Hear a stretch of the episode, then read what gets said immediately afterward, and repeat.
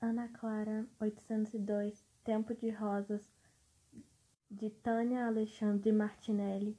Capítulo 8 Chão Seu Clóvis estava de joelhos, cavando a terra com a pequena pá. Nessa hora não pensava em absolutamente nada, pelo menos nada de grande importância que pudesse atrapalhar ou interromper a tarefa.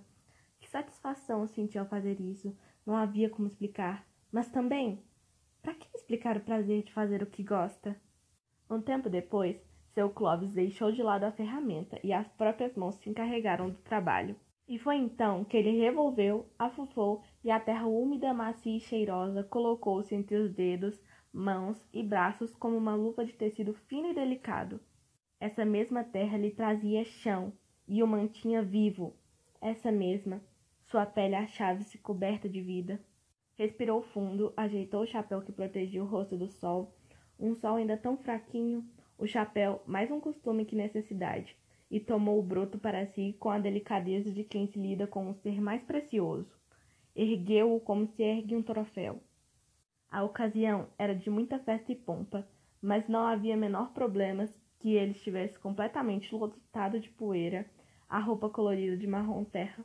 Afinal, esse era o momento da conquista. Sua plantinha ganharia um lugar para crescer forte e saudável. Já pensou em quanta gente nesse mundo sentia falta disso? De espaço, de chão? Às vezes ele se pegava assim, matutando, numa hora achando pura tolice, coisa de velho, do sol esquentando a cabeça e derretendo os miolos. Em outra não, realmente acreditava no privilégio de ser planta.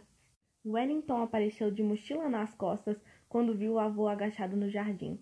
Parou por trás, feito bicho à espreita, com um jeitinho de malandro, ar de quem está prestes a aprontar alguma vai dizendo num tom muito baixo, soprando as palavras. Vô, olha a cueca aparecendo. Nem sinal o seu Clóvis se mexer, então Wellington acelerou o ritmo. Tem um furo na cueca do meu avô. O meu avô usa cueca samba canção. Tem um furo na cueca do meu avô. A cueca do meu avô?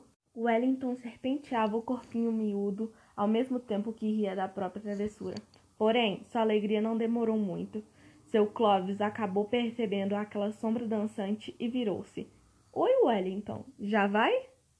Wellington endireitou as costas e escondeu a gracinha. O riso veio para dentro da boca num susto. Já, tá na hora. Tchau. Tchau, vá com Deus. E não faça bagunça, hein? Não quero saber de reclamação. Tá bom, gritou da calçada. O portãozinho de ferro trazido para si com toda força. Era um escândalo esse menino. Não bata o portão, Wellington. Qualquer dia você arrebenta com ele. Tá! Mais um grito e a corrida desajeitada para o outro lado da rua, a mochila sambando nas costas. O menino com ares de passarinho que descobre o voo e conquista a ansiada liberdade.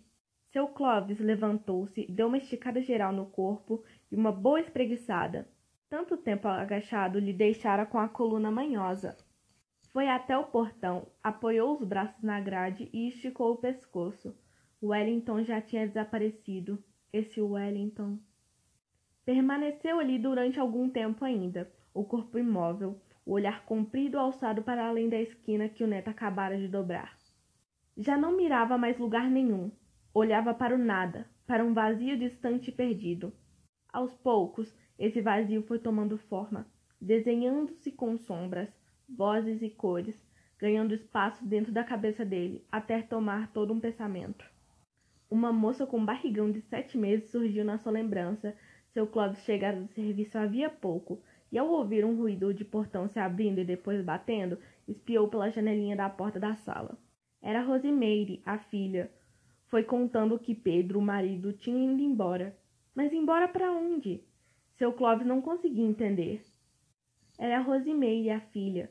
Foi contando que o Pedro, o marido, tinha ido embora. Mas embora para onde?